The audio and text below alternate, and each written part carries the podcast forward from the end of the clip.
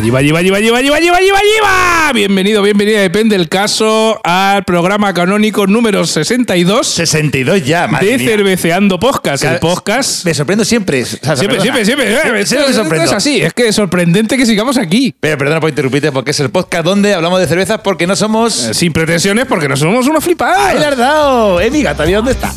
Ay, ay. Ya sabes que, bueno, para la gente que nos ve en vídeo en YouTube, tenemos aquí dos pantallas, una a mi izquierda y otra a mi derecha. Y si quieres salir en estas pantallas, pues simplemente nos mandas un email a cerveceandopodcast.gmail.com y te zampamos ahí en la pantalla Es sin que- problema. Es lo que hizo mi gata. Claro, claro. Horchata escribió Tiene unas y- manitas. con sus manitas y dijo, voy a salir ahí en las pantallas. Bueno, como siempre, daros las gracias al estar al otro lado. Y también para la gente que nos ve en vídeo, veréis que hay una novedad y es que tenemos camisetas oficiales de Cerveceando Podcast que podéis conseguir a través de la tostadora. La tostadora, esta página web que venden un montón de camisetas de miles de cosas, pues entréis en la tostadora, buscáis Cerveceando Podcast y si nos compráis la camiseta, la tostadora nos da un pavito pipica para seguir comprando cervezas. Madre mía. Bueno, oye, si, oye, si vendemos 100 camisetas, son, son 100 100 pavitos. son 100 pavitos, claro, para seguir comprando cerveza. Aparte de Pero eso no lo camisetas. gastamos en un día en el bigote. Eso, eso va rápido, eso va rápido. Aparte de camisetas pipica, te tengo que decir que tenemos camisetas de todos los colores, de hombre, de mujer, de todos los tamaños. Tenemos también tazas, tenemos bolsas, tenemos mochilas y tenemos incluso pipica, un comedero para horchata o para mi perro, para Monchito que sale también por ahí. También lo puedes comprar en Cerveceando Podcast. Cada vez que compras algo ahí, pues nos llega una pequeña cantidad y nos ayudas a seguir haciendo el podcast porque esto... Pues porque sí, Porque sí. Poco porque más sí. agradecimiento. Por agradecimiento, efectivamente. Claro, y las camisetas que luego Pipica hará un pase de modelo, sale aquí nuestro logotipo y sale eh, el texto Una cerveza, por favor. Creo que son en nueve idiomas: 1, 2, 3, 4, 5, 6, 7, 8, 9. En 10 idiomas o 11 para que no te falte cerveza en tus viajes por el mundo in the world. Pero falta que lo falta en murciano. En murciana, una cerveza, por Ha- favor. Ha hecho una cervecita. Claro, es que en murciano, ¿sabes lo que pasa? Que le tenía que haber quitado todas las vocales. Ah, claro. Entonces, entonces no, se iba a, no se iba no se iba a entender, no iba a entender. Bueno, en este episodio 62, Pipica, nos vamos un poquito al sur de España porque nos vamos para la zona de Almería. Ya sabes que en verano, a finales de verano, estuve por allí, conocí gente muy guay. Conocimos también la gente de Insania que. Eh, Insania Craft Beer. Insania Craft Beer, que estuvo aquí hace, Hace dos o tres programas.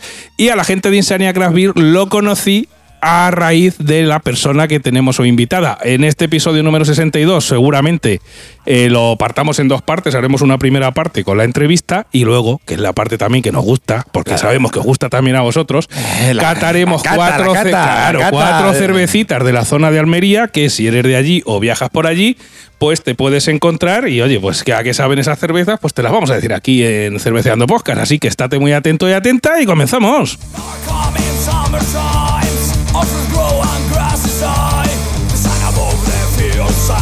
Y bueno, al otro lado de la línea de internet estamos con Jorge, a ver si lo digo bien porque ya sabéis que mi nivel de inglés es regular, Fraser Prime Guzmán, que es el dueño del local de Tarrum en Mojácar y os tengo que decir que sin duda pues es la mejor cervecería de la zona, ya que yo lo conocí y, y estuve por allí. ¿Qué tal Jorge? ¿Cómo estás? ¡Ay! A ver, espera, espera un momento. Ah, ah. Ahora, ¿qué tal, Jorge? ¿Cómo estás? Hola, cerveceando, ¿qué tal? Ahora, que es que no se te oía. Nada, muchísimas, muchísimas gracias a ti. Lo que le decía a Pipica, que no ha estado y tiene que ir, es que, bueno, pues es la mejor cervecería de la zona y sin duda, cuando vas, es la mejor compañía. Porque te tengo que decir que Jorge es un cuando hablé con él, es un auténtico apasionado de, de la cerveza y se nota que, que tiene pasión por ella. Y por eso está. Eh, Aquí, esta tarde aquí, bueno, esta tarde o cuando tú lo oigas, que puede ser por la mañana, por la tarde, por la noche, aquí en, en Cerveceando Podcast.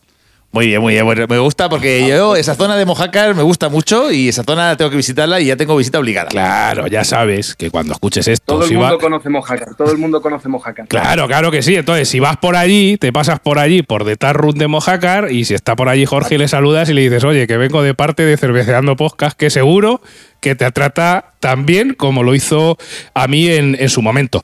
Eh, bueno, y vamos un poquito a conocer más a, Jorge. Jorge, cuéntanos a todos nuestros oyentes de dónde viene tu amor por la cerveza. Pues chicos, básicamente eh, yo soy medio inglés y medio español, por parte de padre inglés, por parte de madre española. Y yo pues a los 14, 15 años me mudé a Inglaterra. Me uní a un equipo de rugby y ya a la edad legal de los 17 que se puede beber en Inglaterra, el tercer tiempo fue una, un mandamiento, básicamente. O sea, era, era y ley, ahí ¿no? empezamos a beber cerveza de una manera que, que- que es, ¿Cómo, es cómo- recuerdos muy cómo es eso del tercer tiempo? Explícanos a la gente que no sabemos de rugby. Pues a ver, el rugby es, es un deporte muy bonito que, que se practica básicamente en el norte de Europa. Aquí en España se está practicando mucho y son campeones los leones. Pero el rugby se divide en dos tiempos eh, y al final pues del partido está la gran llamada tercer tiempo, que es cuando los dos equipos se reúnen después del partido y se toman una pinta. ¿Ole? Para, Claro, pues, claro, para pipica. ya- que te tienes que aficionar al rugby, pipica. Ya le veo, jugando ya no, que ya estamos mayores, pero pipica. vale. Y al tercer tiempo apunta. Ah, el tercer tiempo se apunta seguro, claro que sí. El tercer tiempo es el tuyo. Sí, sí, sí. Yo se me apunto, vamos, ya te digo, pero ya. Y es, es una cultura muy bonita, chicos, porque no, no se basa de, beber y tragar cerveza, que pues accidentalmente se hace. Es una cultura de, tener una cerveza en mano. Una cerveza en mano y poder pues brindar con, con, el, con un, atleta con el que has competido en contra. Y pues poder haber dejado todo eso atrás en el campo y ser civilizados y tomarse una buena pinta. Que básicamente yo creo que la cerveza es la unión, la unión de toda civilización. Qué bueno, qué buena frase. Me gusta lo de la cerveza es la unión de toda civilización. Oye, vamos, mira, Esa frase. para nuestra próxima para camiseta, la ponemos, la ponemos. Claro que sí, te robamos la idea, Jorge. Absolutamente, chicos, absolutamente. Bueno, seguimos con la entrevista, Sasa. A ver, que O sea, te viene de, de allí de cuando jugabas al rugby, ¿no? Vale, vale. Ahí, ahí está, el tercer Yo, tiempo eh, del rugby. eh, Me y también soy del sur de Inglaterra, que ahí pues predomina la, la Ale, la, la Golden Ale.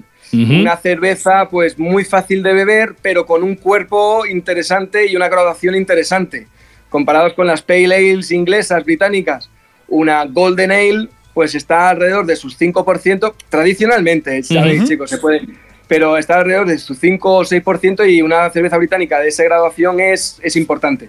Entonces, esa es la cerveza que para mí es, es la, la del tercer tiempo en el sur de Inglaterra, en Hampshire.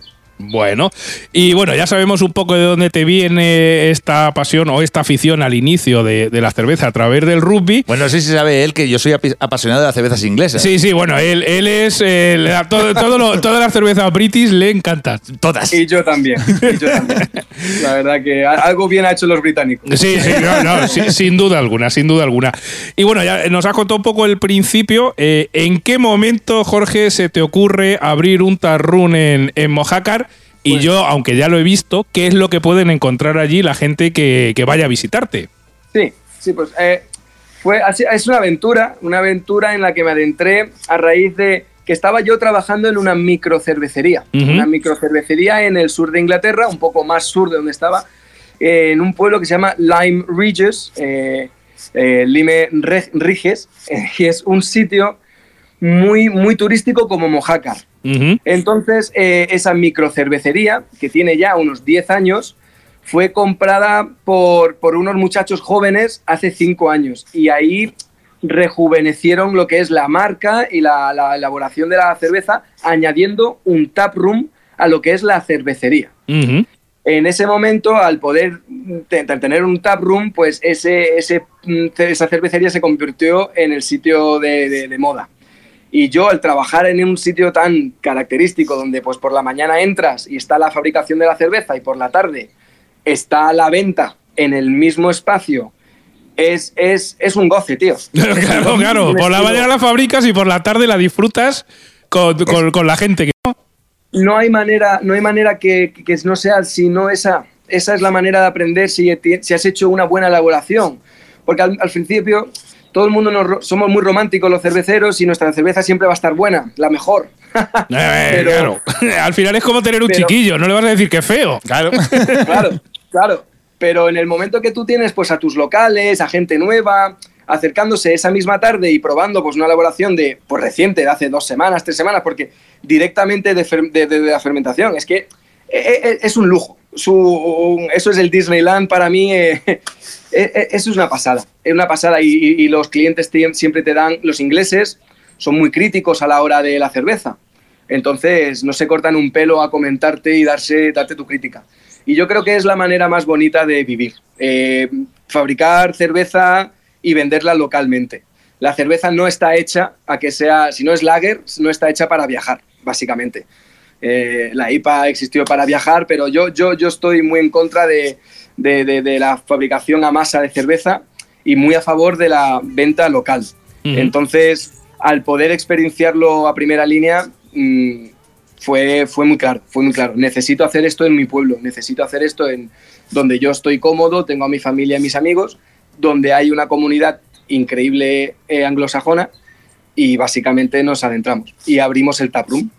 Y, y- y me estoy me estoy básicamente pues inspirando a- a- al taproom de, de, de Lime Ridges, manteniéndole muy sencillo, ofreciendo básicamente solo cerveza, sí que ofrecemos pues algún vino para el acompañante no cervecero, pero somos muy rajatabla a esto porque tenemos, tenemos que, que coger la bandera bien fuerte y no nos podemos torcer. La, ven- la venta de cerveza es muy importante, la cultura de cerveza y el, y el poder educar. Entonces en el taproom te vas a encontrar 13 grifos, 13 grifos que están conectados a 13 cervezas artesanales, mm, el 90% diríamos nacionales, Ujú. española, porque quiero apostar por, por el panorama español. Y como digo, la cerveza creo que localmente se bebe mejor. Y, y básicamente eso es lo que vais a encontrar. Un, un sitio estupendo, con mucho amor que lo aporto yo y muy cerca de la playa. Exacto, exacto. La verdad es que el sitio y las vistas son un espectáculo, pipica. Tiene ahí un, como una terracita que te sientas ahí, eso es una maravilla. A mí ya me lo has vendido. O sea, Claro, a mí ya claro, me lo has mar vendido. Mediterráneo. El mar Mediterráneo a tus pies, una cerveza artesanal que puede ser pues de una Dugals, de Andrew Dugals de Galicia, puede ser una Baskeland de, de País Vasco, como pueden ser pues las Insanias, las Cantero de Murcia, Puerto Lumbreras, eh, Lorca o, o Origen, eh, Cabo de Gata, eh, que son almerienses. Entonces, tú estar ahí con el Mediterráneo a tus pies y tomarte tres cervezas que cada una es de cada esquina de España, es un lujo, tío.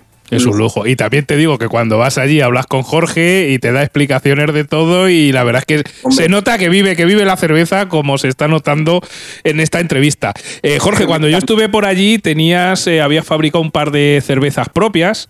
Eh, Cuéntanos sobre esas cervezas si se ha fabricado alguna más, porque yo estuve, si no recuerdo mal, en octubre. Esto ya va a salir para febrero, ha pasado un poco de tiempo, pero bueno, cuéntanos un poco las cervezas propias que fabricas y cuál es tu experiencia. Pues si nos visitaste en octubre, que me acuerdo que creo que fue esa fecha, teníamos justo ahí eh, la nueva creación, que es una neipa. Una neipa que la llamamos Mojácar Wave, la ola de Mojácar. No, Y no, es- creo que llegué un poco antes. Me cago en la mar. Ah, esa esa no la pillé. además con lo que te gusta tiras neipas. Con la que me gustan las neipas me, ac- me acabas de me acabas de me acabas de Pues- romper el corazón. Esa, fue- esa la presentamos el 7 de octubre, me acuerdo, porque fue un hito para mí. Fue un claro, es que yo creo que igual en octubre, creo que fue o finales de septiembre, me parece que fue. Pues el 7 de octubre presentamos la Neipa, la Mojácar Wave, una, una hazy, una hazy de melocotón, Oh, el melocotón de Guadix, de aquí de Granada, fabricado, fabricado con José de Filabres, una colaboración, más que una colaboración, un aprendizaje. José de Filabres es un cervecero que lleva 12 años fabricando y él, es el dueño de Filabres, cerveza Filabres, que hace unas cervezas impresionantes. La Pale Ale que fabrica es increíble. Entonces, yo quiero pues eh, aprender mucho de él y con él eh, hemos mezclado nuestra locura, ¿no? Su artesanía, su maestranza con mi impulso juvenil. Y ahí hemos fabricado una neipa, que yo creo que es básicamente eso. Si no tienes la experiencia y no tienes la locura, una neipa no va a salir bien. No, no, sin duda. Entonces, entonces hemos, hemos- la hemos mantenido sim- simple y, muy importante para mí, baja de graduación. Tenía 4,8% de graduación. Entonces, eso lo hace un poquito más session, que es una, una vez más la manera británica de beber. No se bebe una, no se bebe dos, se bebe tres, cuatro pintas. Entonces, como no bajemos los grados... no tienes, un problema serio. Es, es que, ¿saben lo? Es que A ver, los británicos otra cosa no, pero hacer cerveza lleva mucho tiempo haciendo y bebiendo la- más. Y, la- y lo he dicho muchas veces yo en este podcast, la graduación un poco más bien tirando a baja. Claro, claro. Te, te bebes una, una, una pinta de, de- de una Golden Drag de 10, de 10 grados y a, y a la segunda pinta ya, ya a, volcado. a- a la segunda No si puede. llegas a volcado. Claro que sí.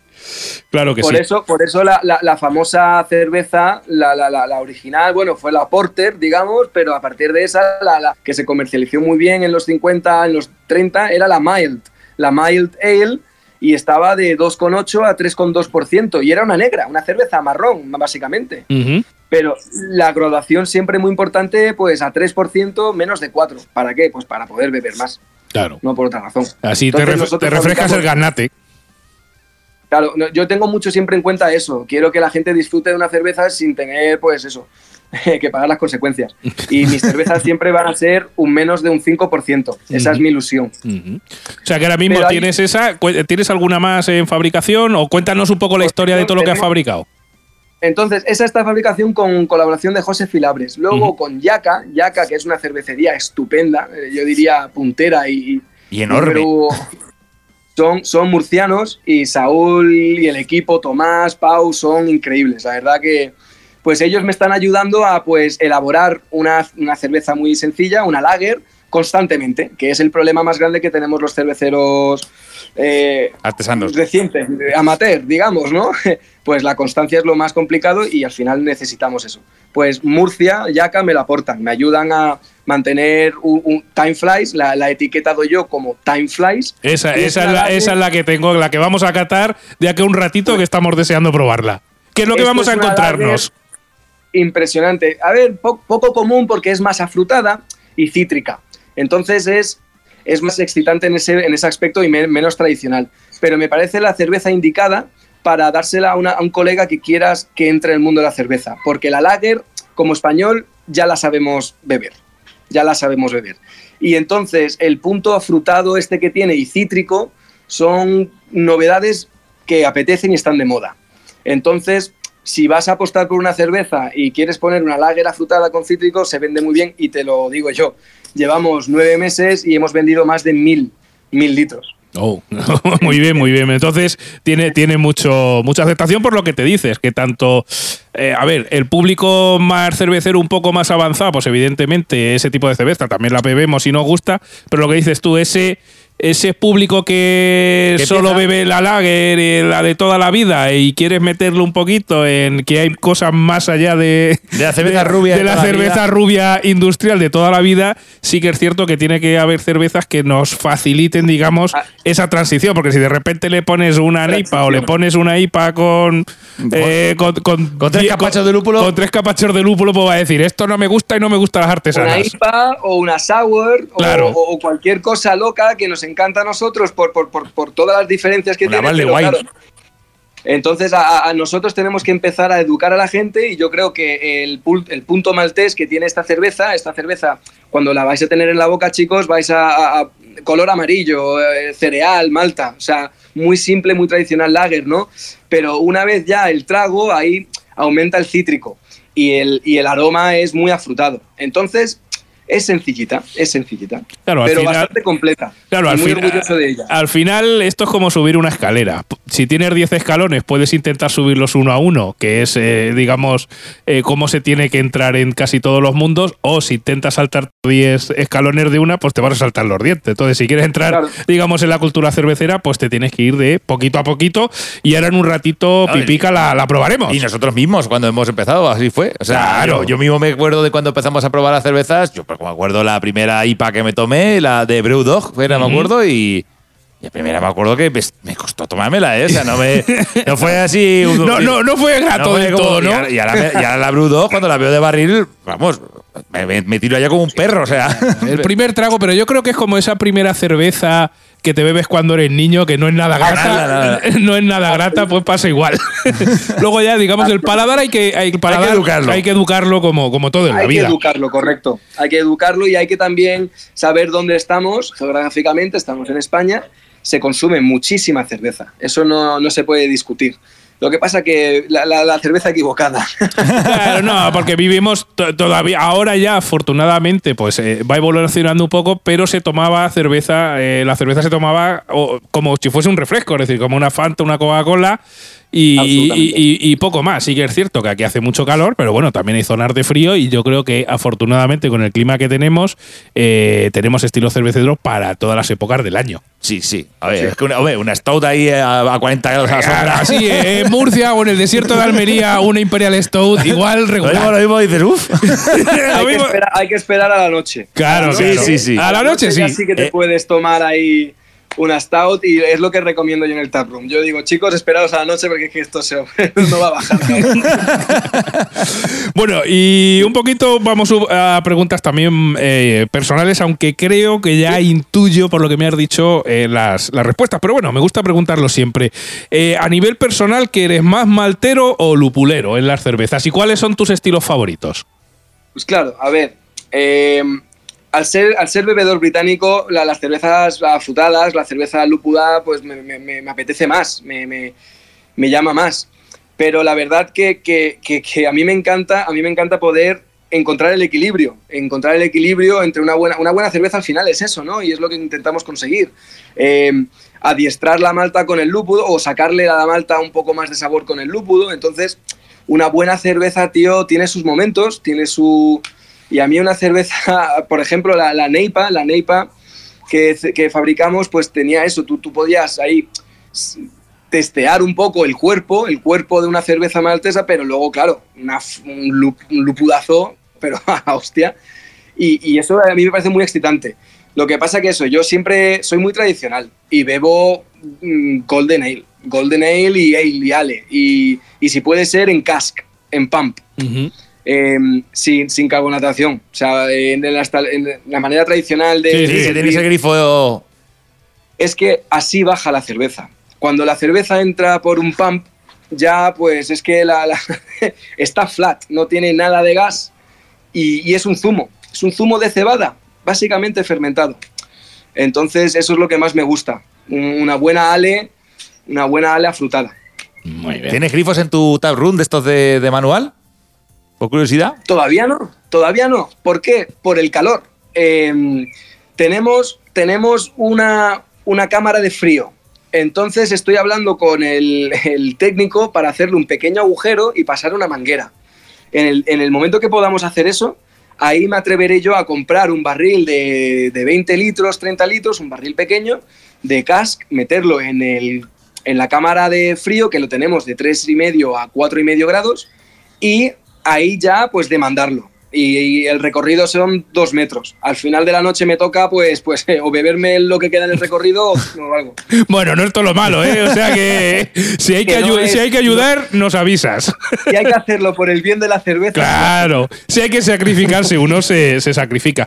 Y bueno, Jorge, eh, dime, dime. Sí, no, básicamente respuesta. Eh, dentro de poco vamos a tener un pump, que eso es una novedad enorme para la comunidad cervecera de la zona. No existe esa, no existe eso, no existe eso en la, en la costa del Levante. No se puede beber una cerveza de cask. Entonces, eso es mi primera misión. Pues nada, oye, cuando la tengas nos lo dices y lo ponemos por ahí en nuestras redes para que la gente lo sepa, porque efectivamente, como dices tú, eh, probablemente muchos kilómetros a la redonda no encuentres un grifo con cash ni de coña. Desafortunadamente no, tío. Pero bueno, aquí estamos, ¿sabes? Bueno, pues en relación con esto, aparte de poner un grifo de, de cash, eh, cuéntanos cuáles son tus proyectos cerveceros a futuro, a corto y a medio y a largo plazo. ¿Qué tienes por ahí en Pues- mente? Pues, pues a ver, eh, a, raíz, a raíz y de e inspiración de la cervecería de donde provengo, Lime Ridges y la microcervecería, me encantaría poder llegar a lo que ell- ellos han hecho. Eh, fabricar cerveza. Fabricar cerveza y venderla en tu pueblo, tío. Y, y básicamente, pues, si, si, si existe, si existe la posibilidad de, pues, eh, vender un poco más fuera del negocio, pues sería a, a negocios locales. Ujú. Una redonda de, de 50, 40 kilómetros, para que no haya problemas. Entonces, mi ilusión, mi ilusión es eh, aprender ahora mismo. Estoy haciendo el curso de Cicerón, estoy fabricando muchísima cerveza con los chicos, con muchos mm, fabricadores, Ginés Cantero, Santi eh, Insania, José Filabres, eh, Santor Cuarto, estaba fabricando, quiero fabricar con Yaca. Entonces me toca aprender, me toca aprender estos años y en cuanto me sienta cómodo, invertiremos en la fábrica y tendremos una microfábrica pues, de, de 500 litros, digamos, para hacer lotes de 500 litros y para nosotros propios, no venderlo al, al por mayor ni nada. Y una vez que, que haya un ritmo en unos años ya al futuro futuro, si todo va bien, pues bueno, pues que salgan algunos barriles de la fábrica, pero al contado. Ujú. Entonces queremos convertirnos en una microfábrica de, de la zona de, de Mojácar y quedarnos allí y que cada persona que quiera venir a esa zona pueda degustar cerveza fabricada con agua de Sierra Cabrera y con, con ingredientes, bueno, pues ingredientes mundiales, porque al final del día aquí no hay muchos Claro. pero, pero fabricado aquí con nuestra ilusión y, y con nuestras estaciones, que para mí es lo más importante, fabricar cerveza estacional. Muy bien, y bueno, ¿cómo ves el panorama de la cerveza artesanal tanto a nivel local de por allí por la zona y nacional? Pues aquí en España yo tengo la, la ventaja de que he, puede- he podido estudiar la industria en Inglaterra. Y aquí España tiene siempre pues, que va retro- retrocedida a unos años, 5 o 10 años atrás.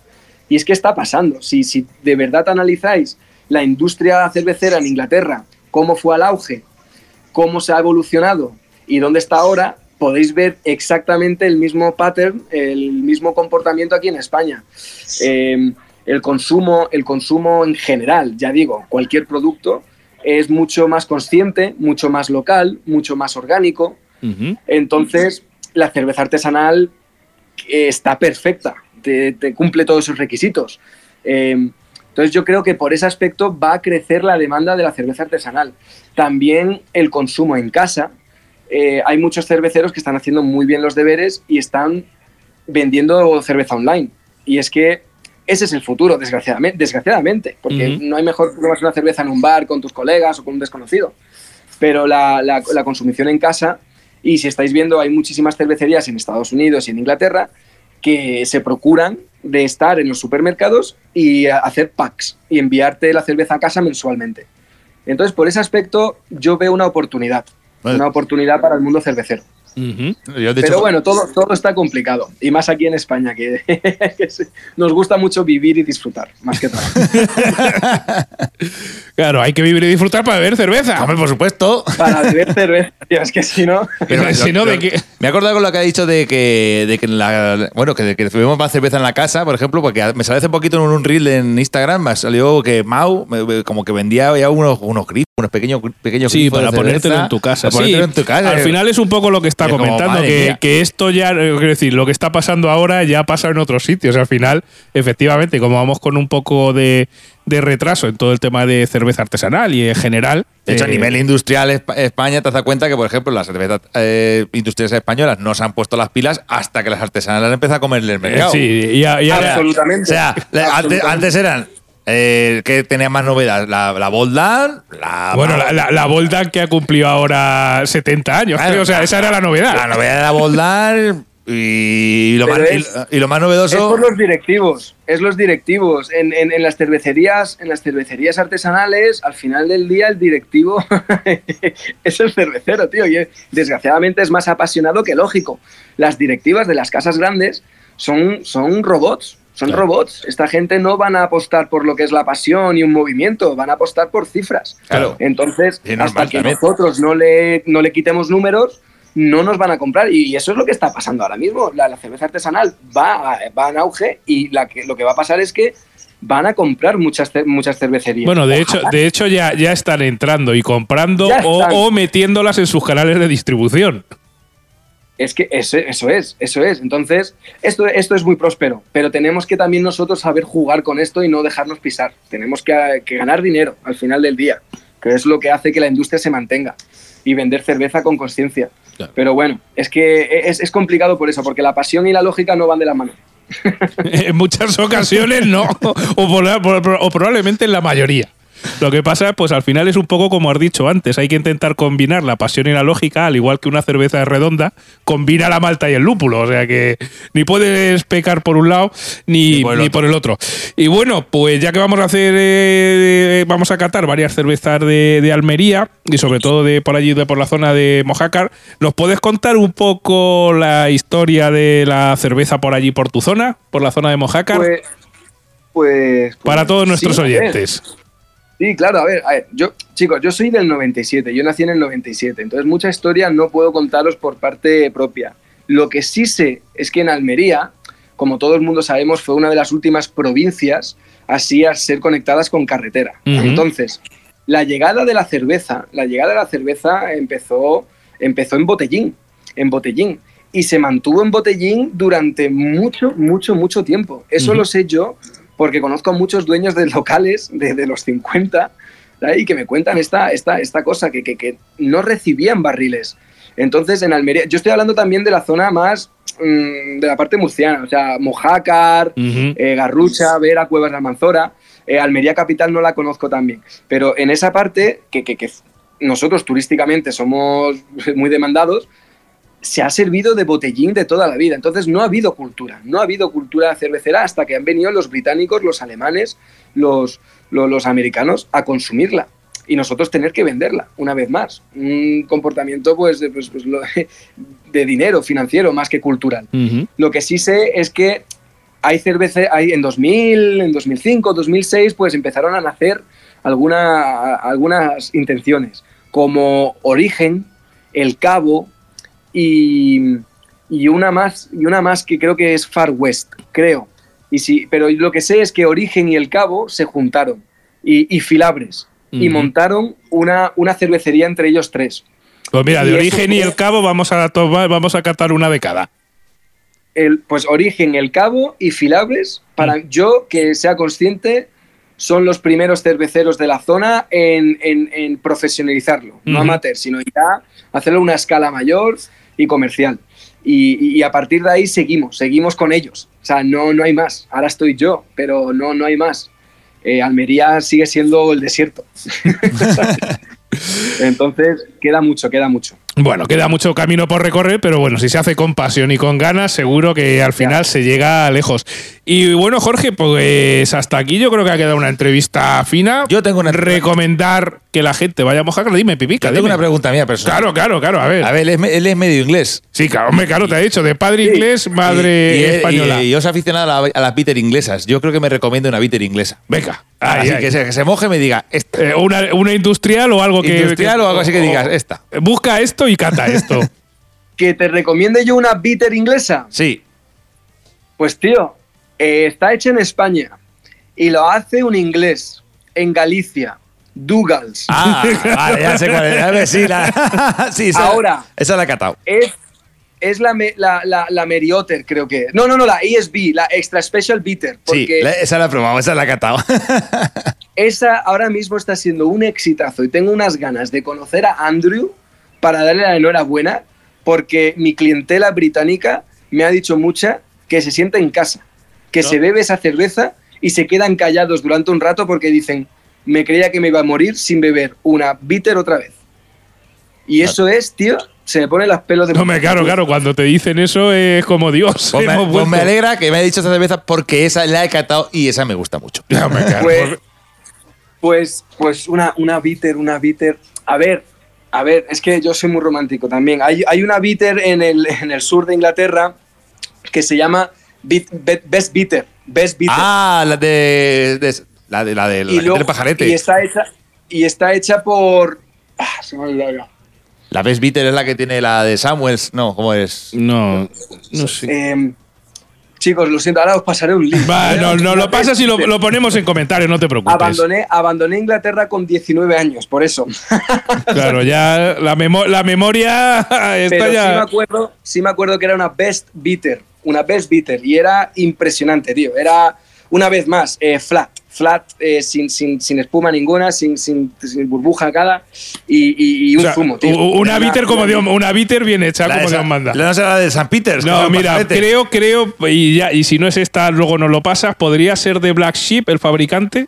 De Black Sheep, sí, tío, creo que sí es. Bueno, sí, creo que es. Yo tengo también la de San Peters, que no me acuerdo que No, el- pero que probablemente sea de, de, Luego lo voy de a Black confirmar. Sheep. Una, Luego una bitter con, confirmar. tres co- con 3,8 grados que hay que buscar. Aunque ya adelantamos que buscar aquí en España cerveza británica Uh, es muy difícil Aquí- porque aquí no llega absolutamente No, que nada. va, que va, y ya de llega. del Brexit menos. Ya después de la, la- la London Pride éramos acost- estábamos acostumbrados, bueno, yo para mí acostumbré a comprar la London Pride por aquí y ya desde el Brexit, olvídate, Ahí- ni, ni- ni en Gibraltar la encuentro. O sea, con eso te lo digo todo. Exacto, exacto. Es que ni en Gibraltar la encuentro.